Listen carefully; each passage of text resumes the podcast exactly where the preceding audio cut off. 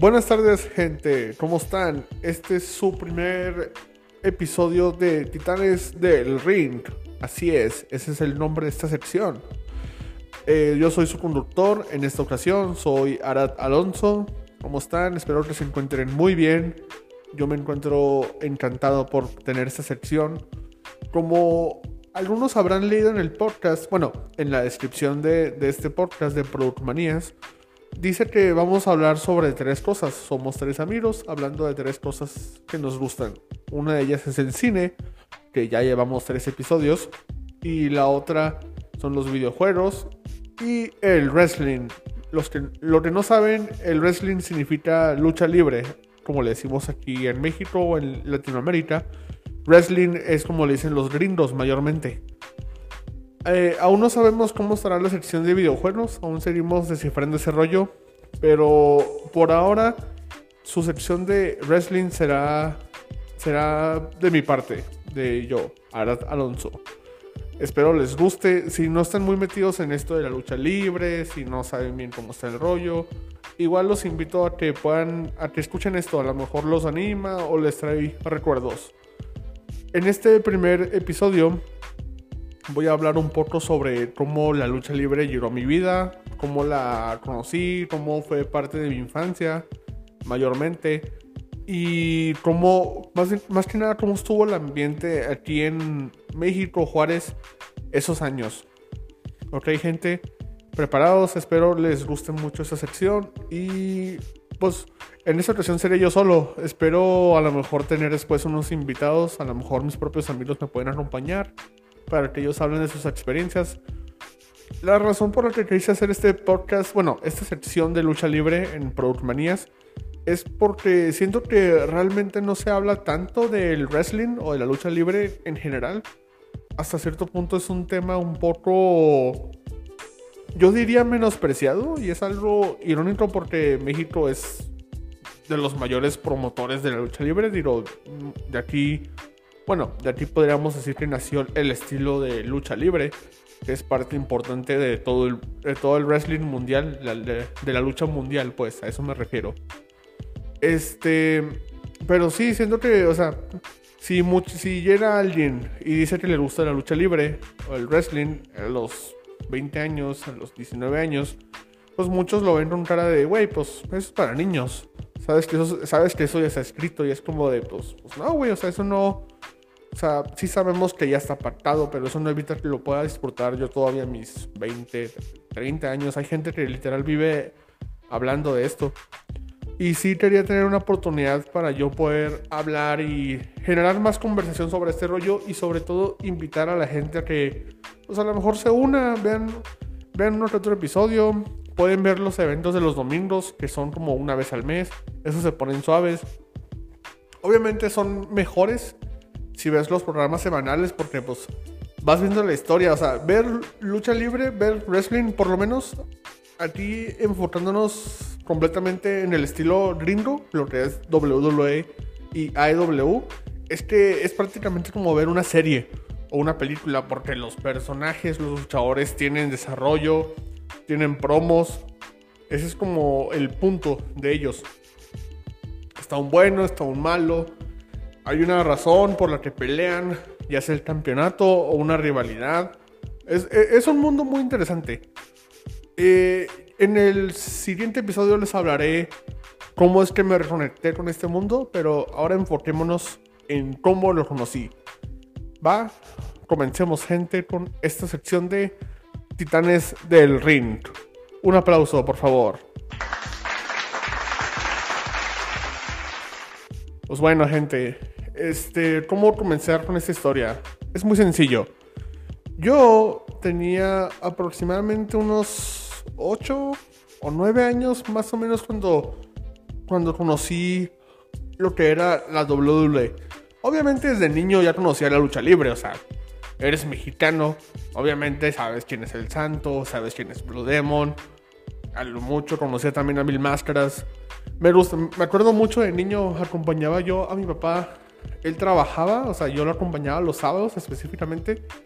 Y me gustaba mucho ir a, su computadora, a su oficina, Y mi papá me decía, él siempre me decía que su héroe, aparte del hombre araña, era el santo. Mi papá era, es, bueno, es todavía súper fanático de- del santo y de Blue Demon.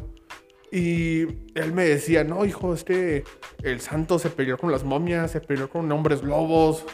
Y yo, yo estaba como de, ¿a poco sí, papá? Y luego me, me, ponía, me ponía escenas de, de la película. Sobre todo la más icónica es la de El santo contra las momias. Donde sale el santo, Blue Demon, mil máscaras. Y yo me acuerdo que desde ahí fue como mi primer contacto con la lucha libre. O sea, era ver las escenas y luego era también ver luchas reales del santo. Así con calidad muy vieja.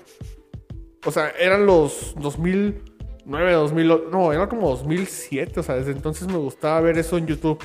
Y era pues la calidad de 360 y luego todavía con, era grabado desde los 70s, 80s ese rollo. Entonces, pues se veía muy mal, pero para la época se veía muy bien.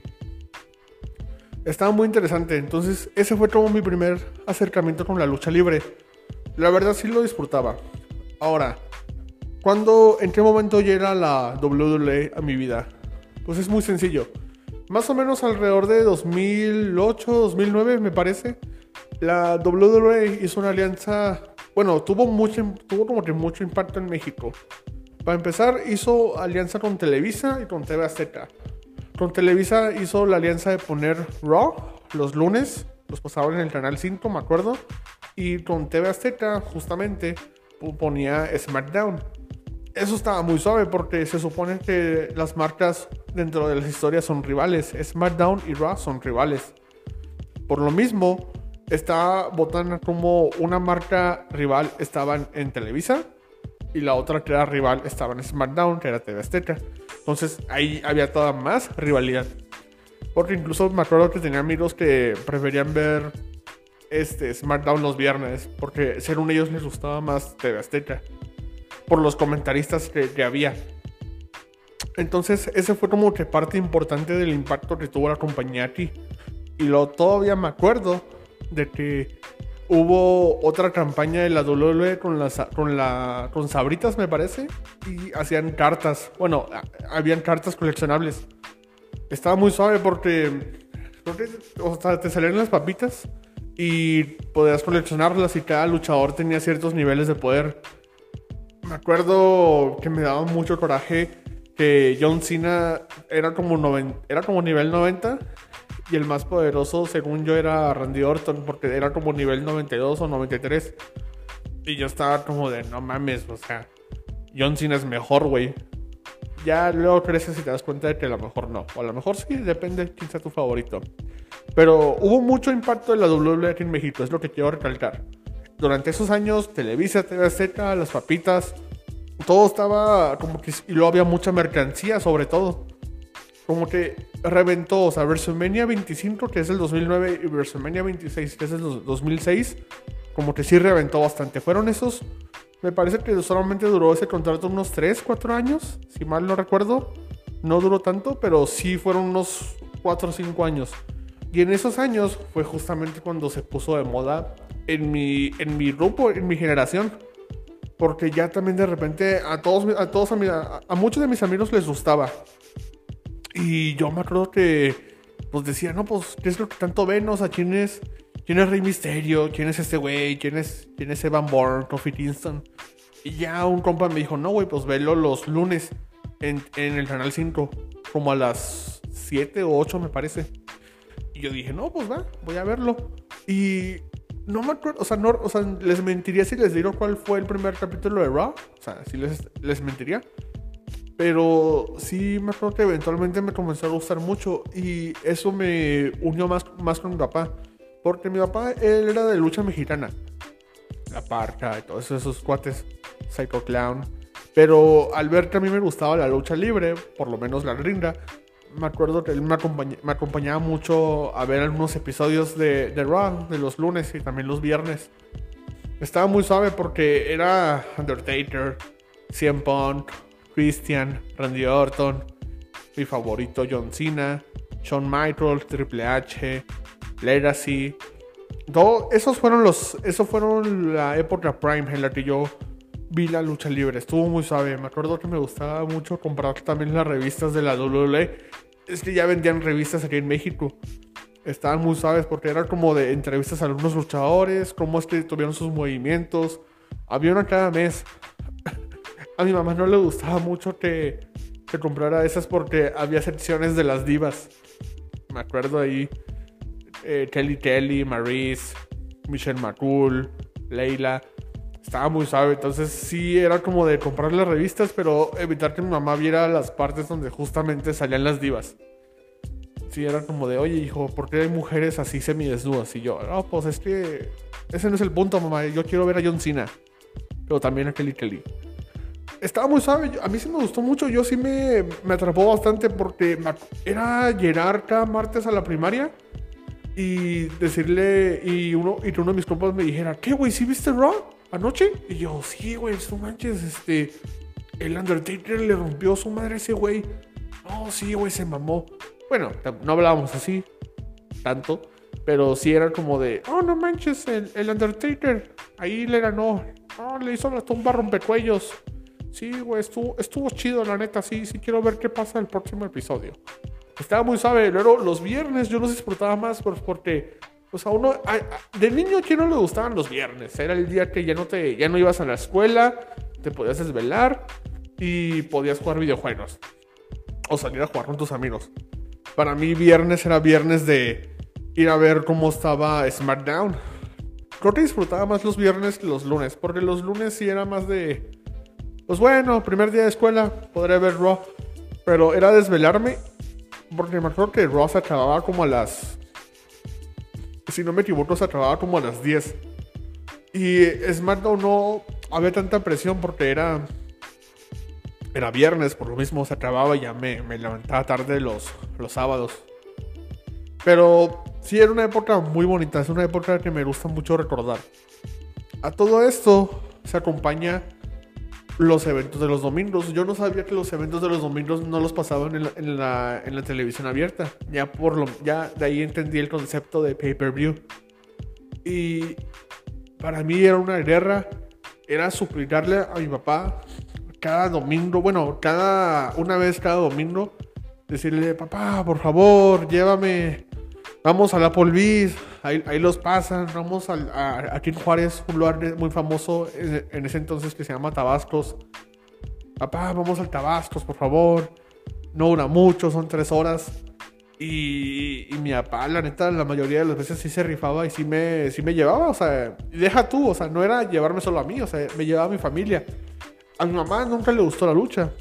O sea, no es que le molestara, pero pues, no, no, se le hacía entretenido. a ella en general los deportes no le gustan mucho, a lo mucho el fútbol americano, me parece.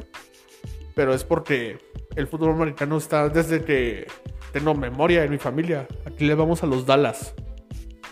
Irle a los Dallas es como sufrir todos los días. Pero bueno, ese ya es otro tema. Entonces, a mi familia no le gustaba la lucha libre. A mi hermano mayor le cae la lucha libre. Y a mis hermanos menores, para ese punto todavía están muy bebés, entonces no se acuerdan mucho de ese rollo. Pero mi papá sí se rifaba y nos llevaba ahí a, pues a comer y a ver el evento. Y eran como tres horas de evento o, cuatro de repente en algunos casos. Pero sí tengo muy buenas memorias de justamente como en esos años estaba tan vivo el fandom de la lucha libre, del wrestling. Estaba suave.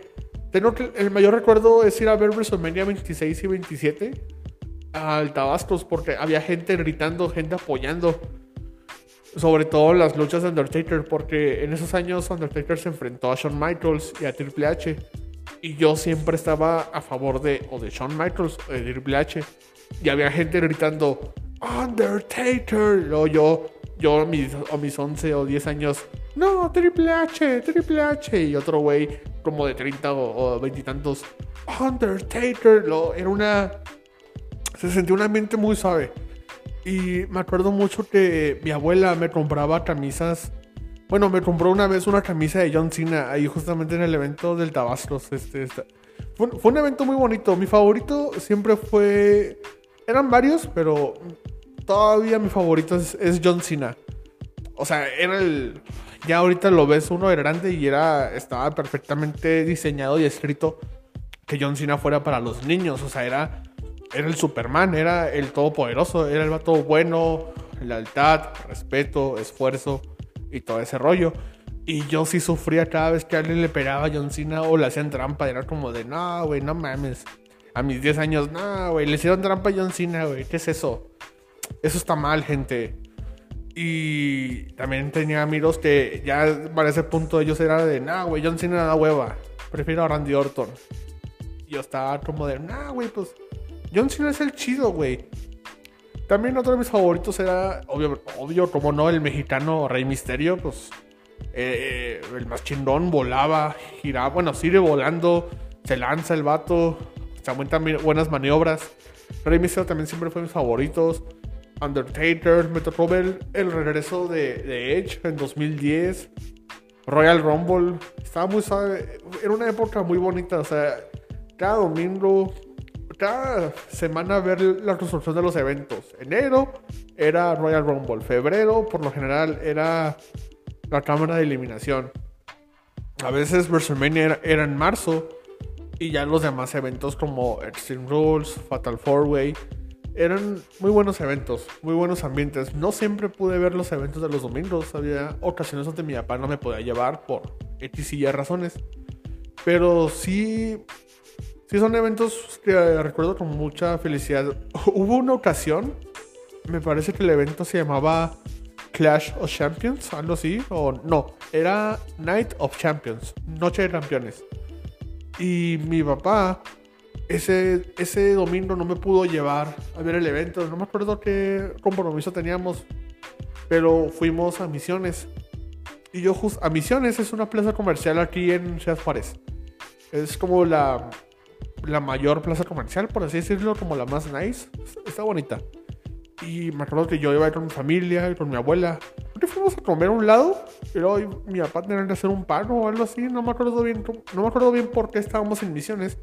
Pero entrando justamente por una de las entradas de misiones, ¿eh? había un Applebee's. Bueno, aún sí un Applebee's. Y se veía de lejos. Afuera del Applebee's había unas bancas y si te ponías en las bancas, podías ver una de las pantallas de adentro del Apple y estaban pasando justamente el evento, apenas estaba comenzando. Entonces le dije a mi papá si me podía quedar aquí sentado viendo el evento. Y mi papá me dijo como, no, ¿cómo crees? Te pueden robar o algo así. Y mi abuela, pues al ver yo estaba bien emocionado por ver el evento y mi papá no me dejaba porque no quería dejarme solo, ella se quedó sentada al lado de mí ahí afuera del Applebee's, o sea, ni siquiera adentro, simplemente afuera y muy apenas escuchando lo que estaban diciendo los comentaristas. Y ahí me quedé como unas dos horas sentado viendo todo el evento, viendo cómo esperando la lucha de John Cena, más que nada. Fueron eventos muy bonitos, la neta sí recuerdo con mucha nostalgia. Mi papá me compró, tenía, no me acuerdo si me hicieron una fiesta de cumpleaños temática de la WWE. Probablemente sí, pero no me. les mentiría si les dijera que sí me acuerdo. Pero me compraron. Tenía muchos juguetes. Tenía, obviamente, a John Cena, un Rey Misterio, un Randy Orton, un JBL, un Undertaker, que ese me gustaba mucho, pero se me rompió. Se le rompió una pierna. Y le dije a mi mamá que lo reparara. Pero me dijo, sí, hijo, yo lo reparo. Y como cinco años después lo encontré ahí arrumbado. Jamás lo reparó o jamás lo pudo reparar. Y lo encontré ahí ya con la pierna. Pobrecito. Ah, luego también me regalaron unos, unos rings, o sea, pero unos rings acá profesionales. Es más, me acuerdo que antes de eso, este, yo, yo tenía también las figuritas clásicas de lucha libre mexicana. ¿Saben cuáles, no? Las que estaban así como que en una sola pose. Y estaban chiritas, no se podían mover, o sea, era una sola pose. Y todas eran iguales, pero con diferentes colores. Esas estaban muy suaves. Y de ahí ya me acordé, no, no, recordaba ese rollo. Antes de comprarme todo eso de la WWE, tenía esas figuritas chiquitas mexicanas y tenía un ring mexicano. Pero era un ring hecho así de madera, le pusieron unos clavos en cada esquina y, las, y eran, eran liras. O sea, en vez de cuerdas, eran liras. Y me, mi mamá me lo compró una vez que fuimos allá como al centro Creo que costó como 200 pesos y estaba muy suave porque en medio la imagen del rey era Rey Misterio. Y era como de, sí, hijo, toma, llévate este, este ring, este, esta botana. Y ahí yo tenía mis figuritas de lucha libre mexicana. Están muy suaves. Ya eventualmente me, me compraron figuras acá ya más, los oficiales de la WWE. Y combinaba esos luchas, esos luchadores gringos contra los luchadores mexicanos. Ahí me acuerdo que a, los- a mis 10, 11 años, más o menos, más o menos como a los 10 años, me ponía a jugar. Estaba muy suave. Luego, el mayor rega- regalo que me dieron de lucha era otro ring profesional. Bueno, no profesional, otro ring oficial de la WWE. Pero tenía para. Pero tenía como si estuviera colgado. Este. Tenía como un maletín. Era el Morning Demand, me parece.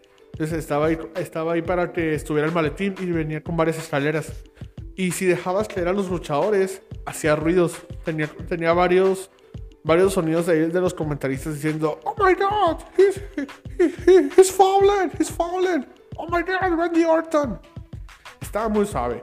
La neta, sí eran muy buenos años. Mi amigo Sebastián, un saludo a mi amigo Sebastián, un vecino. Tenía un Randy, un Randy Orton que si lo ponías en una esquina especial, como que salía volando. Muchos juguetes muy buenos, la neta. Muy buenos recuerdos. Este. ¿Qué más les puedo decir? Era ver los pay-per-views. Me gustaba Era una época muy bonita. Mucha gente tiene ese recuerdo de 2009, 2010 y 2011. par- eh, Particularmente esos tres años como de años buenos de su infancia viendo la lucha libre. Ahora, se preguntarán, bueno, güey, ¿y te gustó siempre la lucha libre? Pues, pues sí me gustaba mucho, pero ya era un momento en el que, pues, como todos, ¿no? Comienzas a tener 12 años. Yo ya, ya entré a la, ¿qué me parece?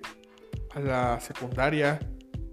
Y justamente cuando entré a la secundaria era 2012, me parece, ya finales de 2012, 2013. Tuve la oportunidad de ver la lucha esa tan famosa de John Cena contra La Roca en WrestleMania. Estuvo muy suave, todos mis amigos obviamente apoyaban a La Roca. Yo era como de, no, güey, John Cena. John Cena por siempre, güey. Siempre fui así. Me este, volviendo un poco a las luchas de Undertaker en WrestleMania. Undertaker derrotó a Shawn Michaels en WrestleMania 25 y en 26 fue cuando lo retiró. Muy buenas luchas, la neta. Y en, y en WrestleMania 27 Undertaker se enfrentó a Triple H. Yo lloré cuando, cuando Triple H perdió, porque una vez, una vez más estábamos bien metidos en el ambiente. Había un güey gritando Undertaker y ya estaba yo como de no, Triple H. Y justamente cuando Undertaker agarra a Triple H y le hace las puertas del infierno, una llave de rendición. Vemos que Triple H ya no responde se, y, y tapea. Yo estaba como de, no, no puede ser, Triple H perdió, no. Y comencé a llorar, gente, sí, lloré. Yo sí lloré cuando Triple H tapió esa vez. Yo estaba como de, no, me lleva, me, me, me, lleva la chingada, no, no puede ser, gente, no. Ese WrestleMania yo sufrí mucho. Perdió Triple H y luego todavía en el evento principal era John Cena contra el Miz. Y John Cena estaba ganando, pero entró la pinche roca, le hizo un rock bottom y, y ahí el pinche Miz cubrió a John Cena y John Cena perdió. Sufrí mucho en ese WrestleMania, no me gustó. Ya después crecí y me enteré que ese WrestleMania está considerado como de los peores de la historia, excepto por la lucha de Triple H y Undertaker, pero sufrí mucho. Hubo muchos eventos donde también sufría. O sea, porque cuando uno ve la lucha de niño, pues obviamente pues no sabes cómo funciona bien el rollo, sigues pensando que la lucha es real. Y, y pues era, para mí era como de, no, güey, yo, que, que ganen los buenos y que los malos pierdan. Así. Si Triple H perdió contra Sheamus, era como de, no mames, güey. ¿Qué mamada fue esa, güey? Obviamente no decía eso, pero algo por el estilo. Algo que diría alguien a los 10 años. Le hacían trampa a John Cena. Es más, yo vi cuando John Cena tuvo todo ese arco contra Nexus. Cuando un grupo de novatos, por así decirlo, de comillas, debutaron en el roster principal. Y su primer objetivo fue ir a madrearse a John Cena. Yo vi ese pedo. Y era como de, no, güey, no mames, o sea, pobre John Cena, güey, o sea, no está chido que se lo madren. Una disculpa ahí por los sonidos de fondo, es que estoy grabando en una bodega. Pero sí, gente, digo, uno de niño ve la lucha y prácticamente es que ganen los buenos, que los malos pierdan. Pero está, estaba muy bien hecho y estaba muy suave ver cómo peleaban, ver, ver quién ganaba. Era una, era- una época muy bonita. Ahora, retomando la razón por la que dejé de verla. Pues, cuando yo entro a secundaria, bueno, algo que, al- algo que olvidé decirles es que cuando yo compraba las revistas, algo que hacía mucho mi mamá es que agarraba mis revistas de videojuegos y también en este caso mis revistas de, mi- mis revistas de, lucha y le decía, me decía, oye hijo, te las puedo recortar y con las imágenes que vienen ahí te las puedo forrar. Yo tenía, eh, creo que era lo que más disfrutaba en la primaria, que tenía mis cuadernos y mis libros muy bonitos porque era como de mi cuaderno de español, estaba forrado con imágenes de, de videojuegos, de, de Mario o de Zelda, pero imágenes de revistas, entonces se veían muy bien, estaban muy bien recortadas. Y mi mamá hizo lo mismo con algunas de los luchadores. De hecho, una ocasión agarró un libro, mi libro de matemáticas, creo, la materia que más odio, y agarró en, en la revista había una, una imagen muy suave que era de dos páginas. Entonces mi mamá la- las recortó muy bien y las acomodó muy suave para dejarlas pegadas en el libro. Entonces todo el libro, la cubierta del libro, era esa imagen de lucha. Creo que era Randy Orton haciendo un RKO. Estaba muy suave, tenía muchos recuerdos. Y aquí el problema es de que pues, ya era la secundaria y uno ya sabe cómo es la gente en secundaria. Se, algunos se ponen bien mamones. Y yo, en cuanto dije que me gustaba la lucha y, y mostraba algunas cositas, pues a huevo, a huevo había gente que me comenzó a molestar. Que me decían, no, güey, ¿cómo ves eso, güey? Ya estás grande, no seas mamón. Madura, pinche infantil. No me, no me golpeaban, porque no podían, porque estoy muy alto, XD. Pero sí, pues sí me herían sentimentalmente con todo ese rollo de, no, pues ya madura, estás muy grande. Y pues ese fue uno de los factores que me hizo dejar la lucha. O sea, realmente no fue que me dejara de gustar, era eso. Y aparte, pues uno va creciendo y se va. Y le van gustando más cosas. Comienzas a ver a las morritas. O a los morritos, depende de tu, depende de tu gusto. Eh, comienzas a interesarte en otras cosas. Me acuerdo que ahí también me comenzó. Creo que fue justamente lo que tumbó la lucha. Fue ya mi, mi gusto por el cine. Más o menos en secundaria fue cuando comenzó mi gusto por, bueno, cuando me metí más en el cine, cuando vi cómo hacían las películas y comencé a ver diferente tipo de, de cine, de todo el que había. Entonces, pues uno va creciendo. Esa es la razón por la que uno de repente deja de ver lucha. Eso es, en resumidas cuentas, esa podría ser mi historia sobre cómo conocí el wrestling, sobre cómo este me capturó. Fueron varios años, varias camisas, muchos eventos. Eso sí, aplausos a a mi papá porque pues, sí sabe haber gastado una lana. Era cada domingo ir a Napolvis por unas bowls, alitas o al tabascos, unos nachos. Y pues mi papá sí me tiraba paro y me compraba juguetes y todo ese rollo. Entonces sí tengo un recuerdo muy bonito gracias a él. Pero recuerdo con mucho cariño esos años de la lucha. Es más, mucha gente compraba DVDs. Yo solamente compré un DVD oficial de la lucha y era Royal Rumble 2010. Bueno, me lo compró mi papá, obviamente. Pero me acuerdo que mi tío, un saludo a mi tío Uro, lo aprecio mucho. Él me regalaba DVDs piratas de, de, eventos de los domingos. De hecho, él me regaló WrestleMania 26, pero en un DVD pirata. Y ese lo veía mucho. Estaba, estaba suave porque era el plastiquito con la imagen imprimida, pero pues, se aprecia el gesto. Eran años muy buenos. Este, sé que mucha gente también tiene ese tipo de recuerdos con esos años. Les digo, es que estaba muy, estaba muy, muy grande el rollo aquí en México, particularmente porque estaban en los mayores productores de televisión mexicanas, Televisa y TV Azteca. Pero luego me parece que no sé qué pasó y unos años después ya la WWE se fue de, de Televisa y TV Azteca y se fue a Fox. Se fue al cable y ya no había tanta promoción aquí en México. O sea, sí todavía de repente hubo eventos, pero ya no había tanto como antes. O sea, como que eso fue los años donde más se bajó aquí en México. Y pues nada, gente, ese es, esa es en resumidas cuentas mi, mi historia de cómo conocí el wrestling, cómo me enamoró, cómo lo fui dejando. y dónde veía los eventos. espero que mucha gente se pueda identificar con esto que platiqué. Eh, el wrestling no, solo para, no es solo para niños, bueno, no es solo para hombres, también todo, toda la gente lo puede ver. Ahora sí que más que nada depende de realmente si te pones a ver un episodio de Raw o de SmackDown y dirás, no, pues este, esto me gusta, está suave. También puedes ver la compañía rival que es IW. Ahí se enfocan mucho más en las luchas. De hecho, tienen luchas más largas y creo que mejor técnicas, pero últimamente nos encontramos, en este momento, en pleno 2022, yo puedo decir que nos encontramos en una buena época para WWE. Los que no saben es que ahorita el encargado creativo de las historias y de las luchas es Triple H. Entonces, esperemos que se ponga mejor. Pues bueno, gente, ese fue mi episodio de Titanes del Ring. Así se va a llamar esta sección de lucha. Espero que la disfruten mucho. Se la pasen muy bien. Este, díganme qué más les gustaría que pudiéramos platicar aquí. A lo mejor podemos realizar unos reviews, opiniones de los eventos que hay cada domingo de la lucha libre. Repasar unas noticias, algunas cosas, por ejemplo, el hecho de que Triple H ahorita es el jefe creativo. Todo ese rollo. Pero bueno, gente, espero que hayan disfrutado este episodio. El próximo que grabaré va a ser sobre cómo me reconecté con el mundo de la lucha. Porque tuvieron que pasar como nueve años para volver a, para volver a estar fascinado con todo este mundo.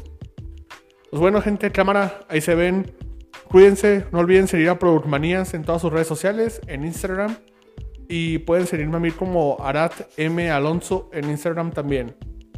Ahora, gente, chao, cuídense y no dejen de ver Lucha Libre. Bye.